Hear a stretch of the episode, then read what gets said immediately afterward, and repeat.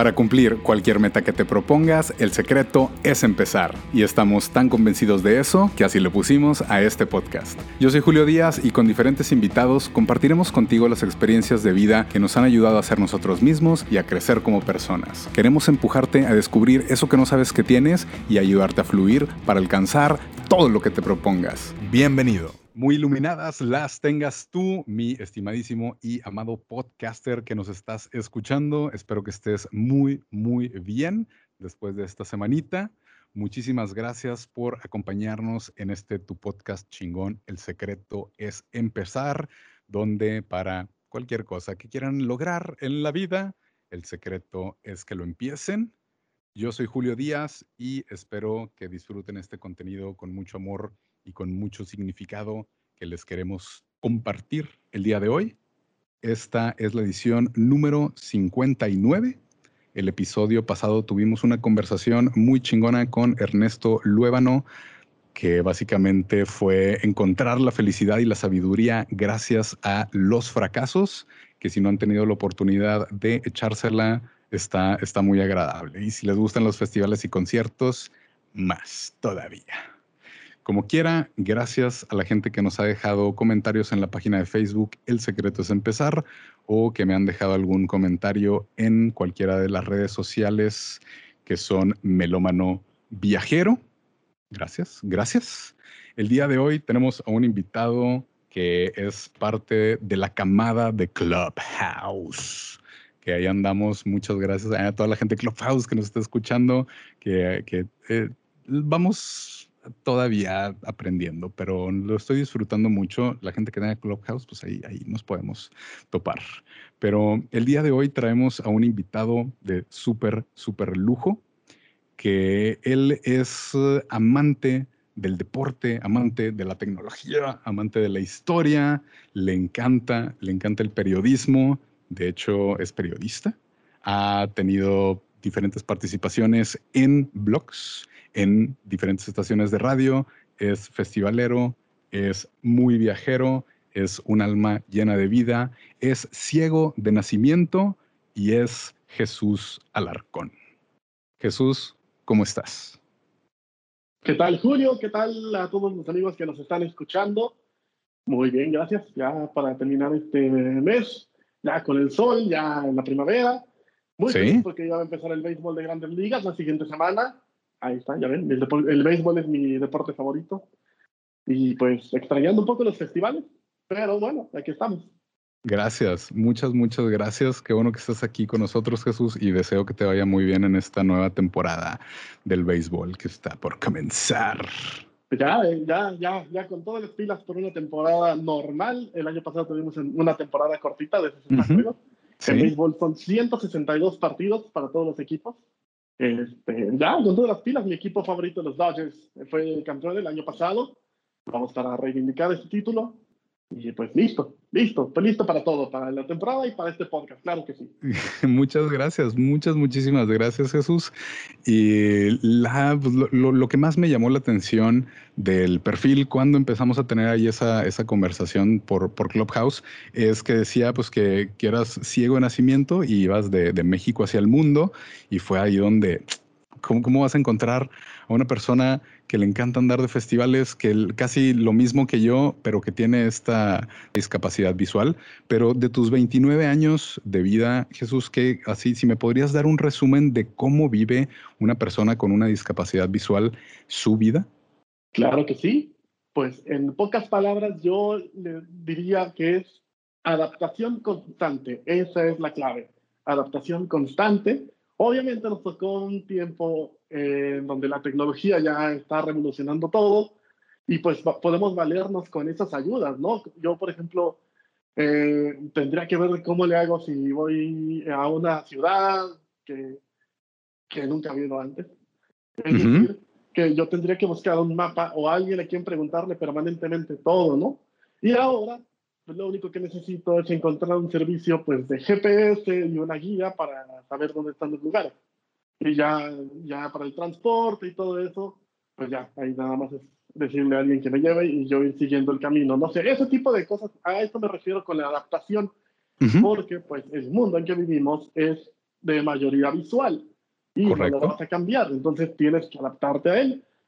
Ya, eh, entonces ahí tienes que buscar los recursos que te puedan permitir eh, pues vivir tu vida de lo más normal y pues eh, tratando de, de, convivir con las personas, ¿no? Que ese es el, el fin.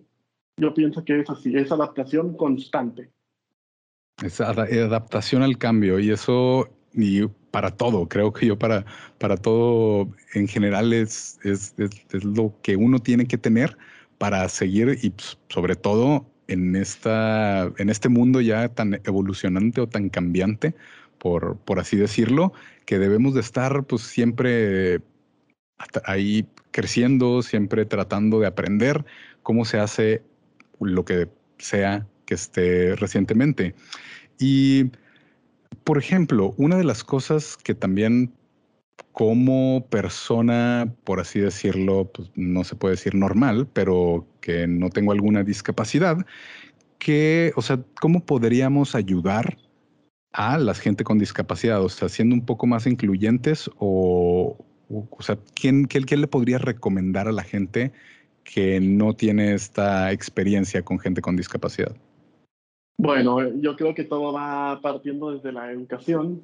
Actualmente ya hay varios eh, recursos en línea, será cuestión de buscar y que los vayamos compartiendo, porque yo creo que leyendo unos cuantos, ¿qué serán? Manuales o libros, que no son tan libros, son, son cosas pequeñas, son cosas que incluso la misma gente ciega ha escrito de cómo uh gustaría que los traten, porque pues no, no tenemos esa cultura aquí en en México, digamos, no toda la gente tiene esos conocimientos de cómo, cómo hacer las cosas para, para la gente como yo. Entonces, creo que sería eso. Solamente son, son pautas, son cosas pequeñas, pero pues como dicen, ¿no? Los pequeños detalles hacen la diferencia.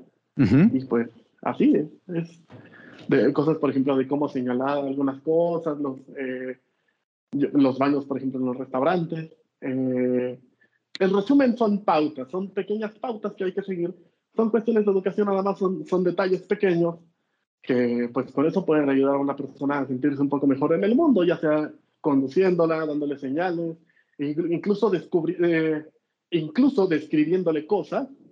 Con eso, con eso yo creo que es más que suficiente. Si tú le das a un ciego eh, los detalles de lo que está pasando a su alrededor, con eso él va a tener una mejor idea de lo que puede hacer yo creo que la discapacidad visual es de las menos limitantes que hay. Porque bueno, no puedo mover, no puedo, no puedo ver, pero me puedo mover. Puedo desplazarme, puedo ir a varios lados, puedo sentir las cosas, eh, por medio del olfato puedo saber qué hay, eh, puedo hablar, puedo escuchar. Y entonces, pues con eso ya es, es una super ganancia, ¿no? Y hay gente pues que tiene alguna situación y yo creo que no poderse mover ya es algo más difícil incluso que, que lo que yo tengo, ¿no? Yo lo puedo superar con algunas faltas, no sé. Eh, yo lo puedo superar preguntándole a alguien lo que hay o tratando de descubrirlo. Ahora ya hay aplicaciones que nos pueden ayudar a todo eso. Pero yo creo que una discapacidad motriz es más fuerte. Y aún así, como dices, pues hay mucha gente que de todas formas se la está rifando. Entonces, pues no, no hay límites, simplemente es, pues como yo digo, saber adaptarse y saber, mm, saber moverse y, y, ya. Dentro del no poder ver, creo que sí, pues al, al momento te puede dar miedo vivir una experiencia nueva o el irte solo a algún lado, pero claro. por así decirlo, ¿cómo fue si me puedes explicar tu primera experiencia en un festival desde que decidiste ir. Que dices, nada, ¿sabes qué? Esto me llamó un chingo la atención, voy a ir y, o sea, ¿qué pasó por tu mente? Todo esto empieza por ahí de 2006, porque fue mi primer video latino, en el 2006. Fue con mi primo, Ernesto Alarcón, y él me empezó a presentar primero algunos grupos, empezamos a salir porque ya teníamos un rato que no nos habíamos podido ver. Y pues empezábamos a platicar, nos gustaba la misma música y empezamos a escuchar en el camino. Ya íbamos el camino a, a casa o el camino a algún centro comercial. Íbamos a comprar algo, a comprar discos, porque era cuando ya empezaba mi colección de discos. Eh, Y pues eh, decidimos, ¿no? Él me hablaba de que iba al Vive Latino, que iba a conciertos. Y entonces a mí me da mucha curiosidad porque ya empezaba entonces mi gusto por el rock en español. Y dije, bueno, pues vamos a ver qué se puede hacer. Vamos a pedir permiso, obviamente. Yo tenía 15 años. Eh, y pues bueno, ya, ya teniendo a mi primo, que es eh, pues experimentado, ya como que mis papás ya pues tenían esa confianza de que estoy en buenas manos. Y pues ya, ya lo siguiente ya fue ver, que me dijeran el cartel y escoger el día. Escogimos el domingo. Y pues ya, lanzarnos. Eso fue, lanzarnos. Y, por ejemplo, ¿cómo, cómo fue esa experiencia de llegar al festival? Obviamente, pues vas aquí con, con, con tu guía, por así decirlo, pero de llegar al festival desde que van entrando al recinto hasta ya estar, por así decirlo, cruzando la puerta del evento. ¡Wow! Es una adrenalina impresionante. Porque pues ya llegamos como a las 3 de la tarde, que ya empezaban a hacer las bandas abridoras a tocar. Y pues es mucha emoción, es muchísima emoción, porque pues empiezas a sentir la vibración, eh, eh, el ruido de la gente, los músicos en vivo, que es una experiencia muy, muy buena. Aparte, pues es en el Foro Sol y fuimos al escenario principal. El escenario principal estaba en, ese entonces en el campo de béisbol en el Jardín Central. Y pues ahí es donde juegan los Diablos Rojos, ¿no? Entonces, pues estoy pisando el campo de béisbol de mi Diablo Rojo, de mi equipo favorito. Y estoy escuchando la música que me gusta. Y pues ahí, entonces conviviendo con, con la gente, mi primo llevaba a sus amigos, y pues eh, es, es, muy, muy impactante también. Em, es difícil explicarlo, pero pues es, es, una emoción muy grande. La verdad es que sí es una emoción muy, muy grande. No hubo miedo. mi primo me dio mucha seguridad en cuanto a eso. No, nada de miedo, todo lo contrario, eh, todo relajado, muchas emociones así. Eh, iba enfocado en lo que yo quería, quiero escuchar música en vivo. Y pues, nada, una experiencia muy buena muy, muy bueno. No sé si eh, como ir a un festival con los ojos tapados sería la misma experiencia, pero creo que eh, desarrollas esas otras habilidades que se te presentan y las aprovechas de la mejor manera. Mm, pues sí, porque los utilizas más. Es de lo que dicen algunos que pues tenemos sentidos eh, superiores o cosas así. No, lo que pasa es que son normales. Lo que sucede es que los utilizamos más. Porque, pues, como dices tú, en la ausencia de vista tenemos que sentir más, que ponernos las pilas escuchando lo que hay, que, pues, ahora sí que olfatear bien y así, estar bien alerta. Entonces, eso te hace, pues, eh, agudizar o desarrollar más bien un poquito más tus sentidos. Ah. ¿Cómo, ¿Cómo crees que ha cambiado también Jesús? O sea, del ponle en los últimos 10 años, por así decirlo, ¿crees que ha habido un cambio sustancial o crees que todavía en México vamos muy lentos con respecto a, tener esa accesibilidad para las personas con discapacidad?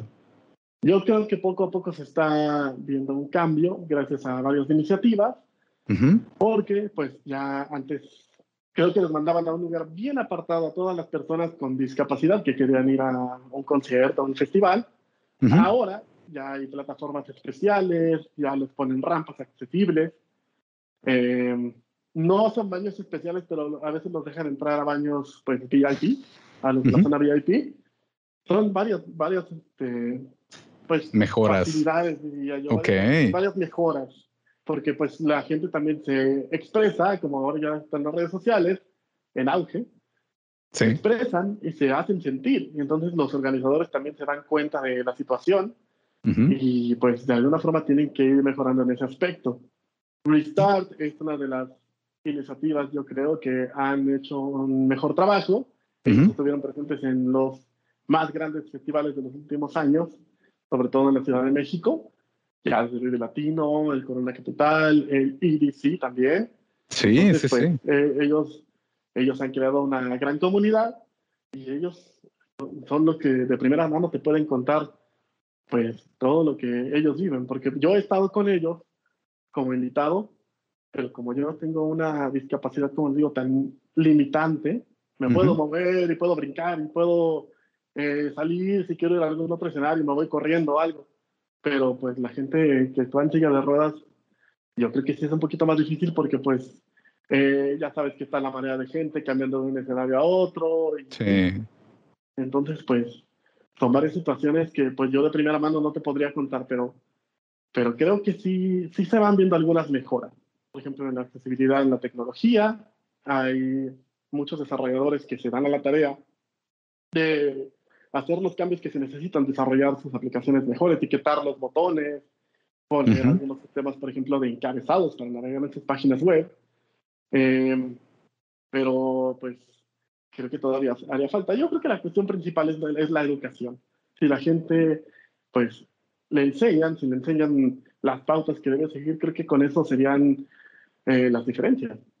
Por ejemplo, que en, el transporte público se anuncien las paradas eh, todo el tiempo, ¿no? Desde que sale, por ejemplo, próxima estación, Chabacano, ¿no? Por decir un ejemplo. Y ya cuando va a llegar, llegando a Chabacano, y así. Sí. Que todas las líneas tengan esa, esa, esa voz que te vaya guiando para saber en qué estación vas. Igual en las paradas de los autobuses, que yo sé que igual muchos no la respetan, pero creo que también sería desde ahí. Y eso no, no sería nada más para nosotros, sino para toda la gente. Ahorita Jesús mencionaste la educación que podría facilitar esta, esta empatía con la gente con discapacidad. ¿Crees tú que debería de haber una materia en la escuela para relacionarnos con las personas con discapacidad o cómo piensas que se podría hacer esta educación que mencionas? Eh, pues no, no tanto como una materia en la escuela, sin embargo sí dando algunas pautas con algún libro, no sé, no tanto con algún libro, sino con alguna, mm, con alguna experiencia, que tengan alguna experiencia con alguien para que se vayan sensibilizando y luego ya los mismos maestros que eh, se sepan las reglas previamente y se las vayan enseñando ya sea sobre la marcha o con una explicación posterior. Ok. Creo que, creo que eso sería, sería más que nada la experiencia, que ellos lo vivan y, y entonces ahora sí, con eso ellos lo van a empezar a sentir, se van a empezar a dar cuenta.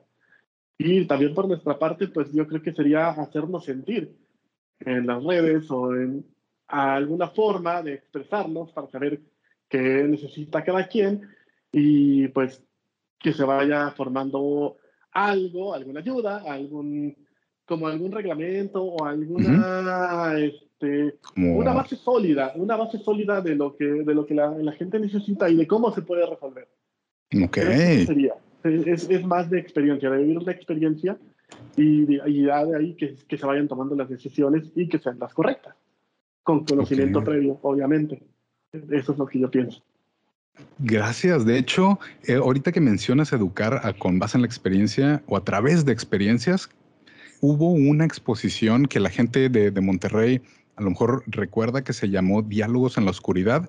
Creo que no supe si la mandaron a algún lugar después de, de, aquí de Monterrey, pero era parte del Fórum de las Culturas que hubo y precisamente había una exposición que te, desde que entrabas, el, o sea, la exposición era como esta, eh, vi, vivir lo que una persona con discapacidad visual vive, desde cómo ir al súper, a cruzar la calle, ir caminando en el parque, o sea, toda esta mundo diferente que no me hubiera dado cuenta si no lo hubiera vivido, porque, o sea, literalmente te, te, te prestan así un bastón y justamente al final, no es por darles el spoiler, pero la gente que te va guiando durante el transcurso de toda esa exposición son ciegos. Y al final de cuentas ya te dicen, no, pues yo soy Juan, Enrique, Irma, María, y yo soy débil visual o soy ciego, y así vivimos todos los días y no la tenemos dificultades con esto, nos la pelamos con esto, y ahí es donde dices, ay, güey, o sea, inclusive el avisarle a una persona que sepas que, que, tiene discapacidad visual o que le digas voy a cruzar por tu lado izquierdo, puede significar algo, pues, una diferencia, Jesús, ¿o no? Totalmente de acuerdo, sí. Y fíjate, de esas experiencias son de las que, de, de las que te decía. Igual uh -huh. también en un, en un, museo me tocó eh, vivir una experiencia más o menos así, que igual le, le vendaban los ojos a la gente uh -huh. y les iban permitiendo eh, tocar algunas esculturas y los iban llevando por diferentes pasillos. Entonces, pues, así, ese tipo de experiencia y esto acompañado de una serie de, de pautas o de conocimientos rápidos. Creo que con eso sería una base sólida para, para empezar a, a, empatizar. Sí, sí, sí.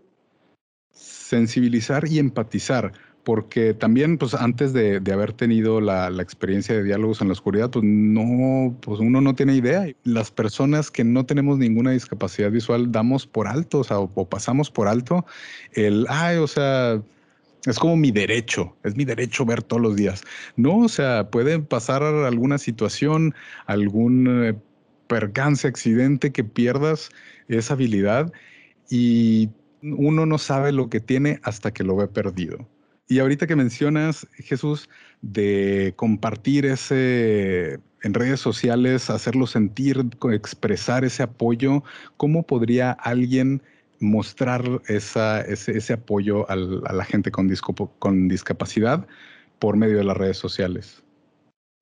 Pues yo creo que sería creando canales o páginas específicas y que la gente se anime a preguntar, ¿no? No tiene nada de malo. Eh, pues hacer eh, satisfacer sus dudas de cómo le ayuda a esta persona, o cuál es la mejor forma para conducirlo, cuál es la mejor forma para describirle las cosas. No sé, ese tipo de, de, cosas. No, si, si vas a diseñar algún producto, le puedes poner alguna referencia o le puedes poner algo para que la gente lo pueda distinguir y sepa cuál es cuál. Ese tipo de, de, detallitos a veces ayudan, aunque luego hay mucha gente que igual ni siquiera lo tiene en cuenta, por ejemplo, los que hacen refrescos que pues, en Japón ya se los tienen en braille, ¿no? Los tienen etiquetados. Órale. bueno, yo, por ejemplo, yo, por mi, lo que les decía, de la adaptación constante, pues me puedo dar cuenta por la forma de la botella, más o menos puedo saber de qué, qué refresco es. Pero bueno, ese tipo de cosas, incluso compartirla, para que más gente pues, se dé una idea y, y pueda utilizar esa ayuda, esa, esa experiencia. Y siempre también he tenido así como esta duda de a veces cómo referirte a la gente con discapacidad. O sea, no sé si hay alguna forma correcta de hacerlo, no sé si hay alguna forma que lo deba de hacer, pero ahorita Jesús estamos en esta época que la gente ah, ofende sin, uh, ofende sin querer o se ofende de más. ¿Cómo podríamos empezar esta creo yo que es una conversación un poco difícil porque no quiero decir algo que te hiera, que te lastime y que tú pienses que lo estoy haciendo adrede. Ok, ok, no, no, no, ningún problema. Eh, bueno, casi siempre se les dice ya para generalizar a todos, personas con discapacidad, ya que muchos que les decían discapacitados o con capacidades diferentes, pero bueno, ya como que se ha establecido que es así, personas con discapacidad, ya pues no, no tiene nada de malo, ¿no? Discapacidad motriz o discapacidad visual. Y pues ya, o sea, es, cuestión de decirla también, ¿no? De, de, nombrar la discapacidad, la gente sepa que ahí está, que existe, y pues ya, y aceptarla como es. Y por ejemplo, ahorita que, que mencionabas capacidades diferentes, creo que no recuerdo si alguien que conocía a alguien con una persona con una discapacidad o una persona discapacitada me dijo, es que no son capacidades diferentes, tenemos la misma capacidad. O sea, nada más ahí como por, por curiosidad mía, es, o sea, ¿lo hice bien o lo hice mal? Yo, bueno, ya, ya en mi experiencia yo diría que más bien son habilidades diferentes. Ok. Porque pues eh, cada gente es especial, cada, bueno, cada persona es especial, tiene sus gustos, sus habilidades. Eh, pues hay, unos que son mejores para cocinar, hay unos que son mejores para escribir y así. Y no porque tengan una, una y, no porque tengan una discapacidad, por ejemplo yo que no puedo ver, o alguien que no se puede mover, o hay muchos que no pueden hablar, no vayan a poder hacer cosas. Es eso nada más. Son, son habilidades, son, son habilidades que se pueden explotar. Gracias. Y, gracias por, por aclararme porque sí, inclusive en ese momento me sentí muy incómodo de que, bueno, discúlpame, o sea, no, no creas que lo hice de una mala fe o con ganas de, de, chingar, pero, pero eh, ya en estos tiempos eso creo que es bien difícil, como el tratar de abrirse con alguien porque pues, en una de esas lo puedes ofender y ni siquiera te das cuenta y luego se hace un súper rollo ahorita. Sí, sí, sí, se calientan, se calientan. Sí, Exactamente. Pero no, está bien, está bien. por mí no hay ningún problema. Yo, yo, aquí estoy. Si tienen dudas de, de, cómo referirse políticamente correctos, hay que preguntar primero. Y aparte, Jesús, también. Y lo manifiesto para que la gente ahorita pues, se, dé cuenta. Eh, al momento de que empecé a platicar con Jesús, le dije, oye, de antemano, discúlpame si te ofendo de alguna cosa porque no sé, no estoy expuesto a esto y definitivamente no creas que lo estoy haciendo con un mala gana. Y perdón de antemano. Y también Jesús fue súper súper accesible y súper buena onda de que no, pues con ningún problema, pregúntame si tienes duda, yo te digo y ya después de ahí vemos qué pedo. Pero también creo yo, Jesús, que es eso de iniciar una conversación sincera, de decir, oye, pues ¿cómo estás? O ¿cómo te va? O si estás en algún lado en un festival o esperando el camión o esperando cruzar la calle, pues de perdido saludar o algo así. Y, y al mismo tiempo pues que no te sientas como de que, ay, lo, lo voy a ofender porque pues no sé cómo dirigirme con una persona con discapacidad. Sí, sí, totalmente. Qué bueno que pones eh, ese tema. Porque sí, dime. sí, también es, a veces es como una limitante. Yo, yo a veces soy un poquito tímido cuando no conozco a alguien y si me cuesta trabajo pues dirigirme. Y pues luego me pongo un poquito nervioso, si estoy en un festival y pues no sé, estoy entre la gente y quiero hablar de alguien que está al lado de mí, pero no sé qué, qué, decirle, ¿no? Y pues ya, ya depende, por ejemplo, eh, recuerdo una vez que estaba en un Motorrocker Fest, uh, en 2007 fue. Ok. Eh, en el Foro Sol también estuvo Incubus, estuvo eh, Cerro de Killers. Órale. Algunas bandas nacionales, ¿no? Chingón. Finde estuvo ahí, Austin TV también estuvo. Eh, ah, estuvo The Dandy Warhols y The Bravery. Entonces, pues fue bastante buen cartel. Y ya en The Killers, que estábamos escuchándolo, pues este, escuché a una, yo creo que era una fan de The Killers. Pues ahí estaba cante y cante las canciones, ¿no? Y dije, bueno, vamos, vamos a hablarle. Y pues creo que le digo, ¿no? Eh, y pues ya nada más así fue de, oye, qué chido que estás cantando aquí las canciones de Killers y así. Y empezamos a platicar. Y pues yo tenía 16 años ella pensé que yo era más grande. Y bueno, ya cuando, ya cuando empezamos a platicar, pues resulta que ya tenía 21, yo pensé que tenía 18. Pero ese tipo de situaciones se, se, dan. Para cuando, cuando hay una buena comunicación, pues todo, todo puede fluir. Son situaciones que, que, me han tocado así en festivales, que ya para que, que, estamos en el contexto ¿no? de, de la música y todo, pues así, así se da este, así, de dirigirme a la gente y también que la gente pueda dirigirse a ti, porque hay muchos que se ponen nerviosos, eh, así que no quieren molestarte o algo. No, no pasa nada, háblame normal, no, no hay ningún problema.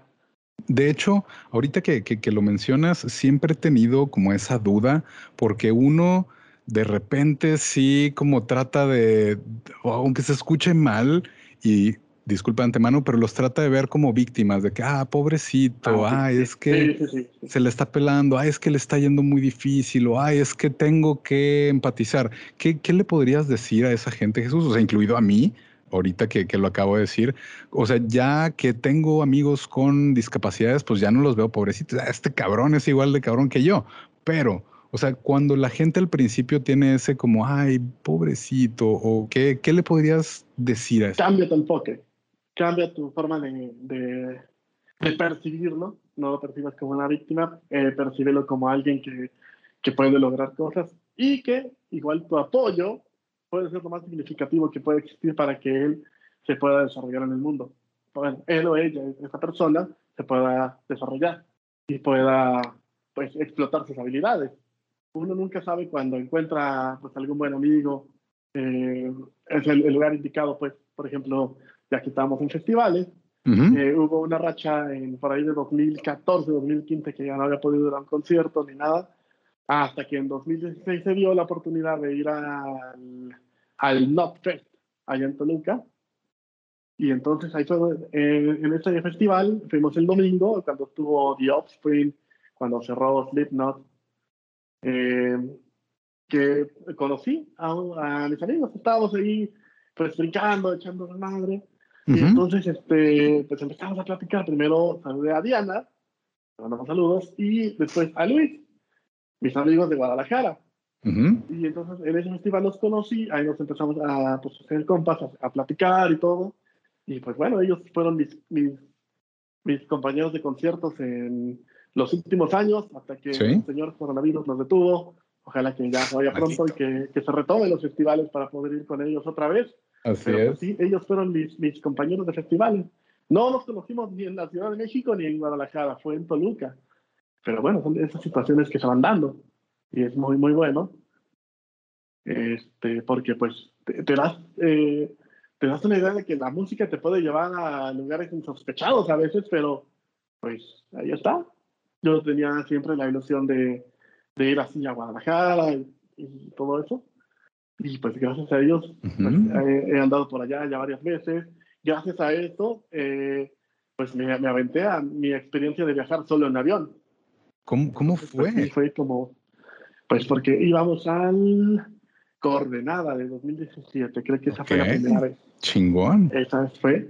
Eh, y pues ya, eh, yo antes la había hecho en coche, pues ya sabes, son las gasolinas, las casetas, eh, como voy, una persona va manejando por mí, entonces pues también hay que quitarle la botana, esas, esas cosas. Y son pues cinco, cinco horas y media, seis de viaje, más o menos. Ya, ya, si le, si le, si le metes velocidad, pues ya, cuatro horas, sí, porque ya, ya estoy escuchando muchos que van a decir, no, ya me viento cuatro horas. Depende. No, ya, ya que tan este, rápido vayan. Sí, entonces ya había vivido esa experiencia y dije, bueno, pues aquí ya hay, hay, muchos vuelos de aquí a Guadalajara y entonces ahí están los aeropuertos y este, en las páginas de compra de boletos, yo me había dado cuenta que este, puedes establecer si necesitas apoyo para personas con discapacidad. Ah, correcto, sí, sí, sí. Entonces, este, pues vamos a probarlo y pues ya, realmente la experiencia, eh, pues pides apoyo. Eh, por ejemplo, hay una particularidad. Eh, aquí en la, en la, Ciudad de México, en el aeropuerto solamente se establece silla de ruedas. Y, y pues ya, te mandan a la, a la persona con la silla de ruedas y todo. Pero pues yo no necesito la silla de ruedas, yo solamente necesito que me guíen. Pues así que una persona que esté conmigo, que me vaya diciendo por dónde caminar y ya está. En Guadalajara sí tienen eso especificado. Por ejemplo. Órale. Eh, yo cuando llego a Guadalajara, viene la persona con la silla de ruedas. Y de hecho te me han preguntado, oye, pero tú no necesitas la silla. Sí, pues ya lo sé, pero lo que pasa es que no, no lo establecen aquí desde el aeropuerto de la Ciudad de México. es lo único, sí. Y pues ya. Pero pues es así yo creo que también sería como hacerlo pues global, digamos, dentro del país, los diferentes tipos de apoyo que una persona con discapacidad puede necesitar para que todos los, los aeropuertos lo puedan establecer. Eso sería. Y pues ya en cuanto al festival, pues estuvo bastante bueno, el festival estuvo bueno. Y, pero bueno, eso fue, pues ya gracias a ellos que, que, están, que están por allá, que me recibieron y todo, pues se dio esa confianza y pues me aventé a ese viaje solo, a Guadalajara en avión. Ya lo hice dos o tres veces más. Entonces, pues, ahí está. Casi siempre, como dice el nombre del podcast, el secreto es empezar. Y sí, el secreto es dar el primer paso. Ya después, ya casi siempre te puedes mover eh, con mayor libertad, pero casi siempre el secreto es dar ese primer paso. No hay limitantes. Las limitantes nos, nos las ponemos nosotros. Cuando uno cree, ay, no, es que pobrecito yo, ay, es que me fue mal, o ay, es que tengo esta dificultad, o ay, es que pues no, o sea, te das cuenta que hay gente que la pudiera tener más en contra, que como quiera, la está rifando y la está rompiendo y está en todos lados y viaja y sale y es influyente. O sea, creo yo que lo único que te detiene es tú mismo, ¿no, Jesús? De lo cual, lo que sea que quieras lograr. Sí, sí, sí, sí, estoy de acuerdo. Tú mismo, tus miedos, hay que vencerlos. Y creo que también otra, otra cuestión es lo que vas escuchando, ¿no? Yo me acuerdo mucho cuando era niño que me decían, cuidado te caes, no te vayas a caer. Y como que te vas marcando. Entonces yo recuerdo, yo me caí una vez en las escaleras de mi casa, son escaleras de caracol, pero pues fue tal así que eh, yo iba caminando por la escuela, era un, salón amplio, pero cuando iba caminando yo solo, me imaginaba, eh, eh, me imaginaba que había escaleras a mis dos lados y agua me pudo dar un tremendo fracaso. Entonces, pues poco a poco ya este, fui agarrando otra vez confianza y, Y es eso, pero pues no le digas todo el tiempo a esa persona, cuidado te caes, no te vayas a pegar, cosas así, mejor dile que allá, que, que si hay una pared, pero está a cierta distancia, o ponle una señal para que, para que se pueda dar una idea de lo que, de lo, de lo que se puede encontrar. Eso sería. Claro, definitivamente es, o más bien, no es, no lo hagas porque te vas a caer, es, mira, hazlo, pero esto, aquí está la, el filo, aquí está la pared, o aquí termina la escalera, o aquí empieza el cuarto. Dale referencia. Entonces, dale las pautas y ya con eso vas a ver que lo va a empezar a lograr. Y, y, yo creo que aplica para cualquier cosa. O sea, igual Jesús, no, no nada más si tienes alguna discapacidad, o sea, si quieres hacer algo inclusive que te da miedo, es sí. como dar la pauta de, mira, puedes lograr todo esto, nada más que ten cuidado con esto otro, porque pues ahí ya te la vas a pelar bien cabrón. Sí, sí, sí. Y otra de las cosas, o sea, si, si tú fueras presidente, ¿a qué le darías prioridad? ¿A qué le daría prioridad? A la educación, pero no a la educación nada más en invertir así de, vamos a destinar 50 millones de pesos. escuelas, y ya, y a ver en qué se los gasta, ¿no? Es, Sí. es crear un proyecto bien, o sea, yo creo que México a lo largo de, de su historia ha carecido de un proyecto de nación, porque primero llega alguien con una idea y ya la establece, pero después llega alguien con otra perspectiva, después llega alguien con otra perspectiva y cambia todo. Entonces, si hubo algún avance, se va a perder. Por ejemplo, eh, Porfirio Díaz eh, estableció los ferrocarriles en nuestro país. Era Sí, una sí, muy sí. buena red que debió seguir creciendo. Ya la había nacionalizado en 1908, dos años antes de que pues estallara todo este problema de la revolución, la, la guerra civil que vivimos en nuestro país. Y es eso. Yo, Ujú. cre- yo creo que lo- la prioridad de nuestro país es establecer un buen proyecto de nación y que después los gobiernos que vengan sigan las pautas de ese proyecto de nación y, y el país siga progresando, independientemente de la ideología política que tengas. Yo creo que a grandes rasgos ya sería eso. Ya, si le quieres dar prioridad al campo o algo, a, Ujú. los- a la música, a la cultura, no sé, El pues ya esparcimiento. tu ideología, pero las pautas son que el país crezca de tal forma y así es como se tiene que hacer. Creo que eso sería, a grandes rasgos. Y también es algo que debe de tener un proyecto para precisamente tener esa, ese mantenimiento. O sea, no es algo como, ah, yo lo voy a hacer y a ver, que el otro le siga. No, no, no, creo que, que o sea, sí debes de, de tener como ese seguimiento para que se logre y se mantenga todo eso que, que se que has cambiado. Exacto. Y Poco. que, que- que progresemos todos. Poco a poco ahí hay que mejorar. Pero no, muchísimas gracias, muchas gracias Jesús. Y de hecho, ya casi por terminar, esta es una pregunta que le hacemos siempre a la gente. Si tuvieras la oportunidad de hablar con Jesús Alarcón de hace 15 años, ¿qué le dirías? ¡Wow! Hace 15 años. Híjole, era cuando empezaba apenas. Eh, pues ya iba a llegar a su primer Vive Latino, apenas. ¡uh! ¿Qué le diría? Pues no te limites. Ve encontrando tu, eh, tu camino. Te vas a encontrar algunos eh, escollos, por ejemplo. eh, algunas dificultades en, en la escuela. Sin embargo, no te limites en probar las cosas nuevas en la tecnología que te vas a encontrar porque por ejemplo yo no conocía tanto la computadora antes, Ujú. Eh, entonces pues ya poco a poco yo lo que hice fue aprender eh, con intuición, le llaman algunos, porque pues yo iba explorando las ventanas. Y entonces, por ejemplo, gracias a eso pude utilizar el famoso Messenger Órale. eh, de Microsoft Ujú. con sus sonidos clásicos y todo. Entonces, pues le diría que no, eh, pues que no, no se detenga, que no, que no le haga caso a las voces que le dicen que, que le puede caer, que se puede caer o que le puede pasar algo. Simplemente es que siga explorando, que siga su camino y que, que pues no se agobie tanto. Creo que eso es lo que yo le, le diría al Jesús de hace 15 años. Y a todo esto, ¿qué te hubiera dicho ese Jesús? Que gracias. no sé quién eres, pero gracias. ¿Tú quién eres? Pero gracias. Soy tu yo del futuro, ¿verdad? este. Pero no, no sé. Mm, te hubiera dicho, ah, bueno, gracias. Pero, este, Saludos. gracias, pero no le diría que sí, que es en serio, porque se va a encontrar con algunas dificultades. Entonces, pues nada más va a ser cuestión de que se ponga las pilas, que, que se concentre, porque hay veces que son pequeños detallitos que van cambiando las cosas.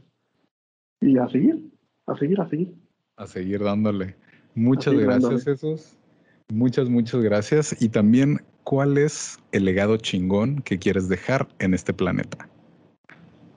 Bueno, yo quiero tratar de explotar mis eh, cuatro pilares, como yo ya se los había dicho aquí en este podcast, que son pues la tecnología, la historia, los deportes y la música. Yo tengo esos conocimientos y creo que todos queremos dejar una huella en este mundo, ya sea como los músicos que nos han dejado sus grabaciones o los locutores que nos dejaron sus programas y que pues ahí están en plataformas. Pues así es como le quiero hacer yo. Eh, pues plasmar mis conocimientos en algún lugar, irlos dejando para la gente que lo quiera aprovechar, ya sea una playlist con música o un podcast o un video donde yo les pueda pues, transmitir los conocimientos en la forma en que yo voy haciendo las cosas. Y pues eh, con eso creo que puede servirles de ejemplo, pues, creo que puede ayudarles en algo y pues eh, con eso, marcar, marcar algo, no sé. Gracias. Un, buen recuerdo, un, sentimiento positivo, algo, algo, algo interesante para los demás. Oh, qué chingón, qué chingón. Y bueno, al menos ya, ya, ya tienes aquí un podcast que estás dejando para la posteridad. más para nosotros. muchas gracias. oh, muchas, muchas gracias, Jesús, por haber estado aquí. Muchas gracias por, por el tiempo. Gracias a toda la gente que nos escuchó. Que si les gustó este podcast, por favor, compártanlo. Y siempre les hemos dicho que lo que se dice aquí no es la verdad absoluta. Invitamos a que investiguen, a que saquen sus conclusiones y a que tengan sus experiencias.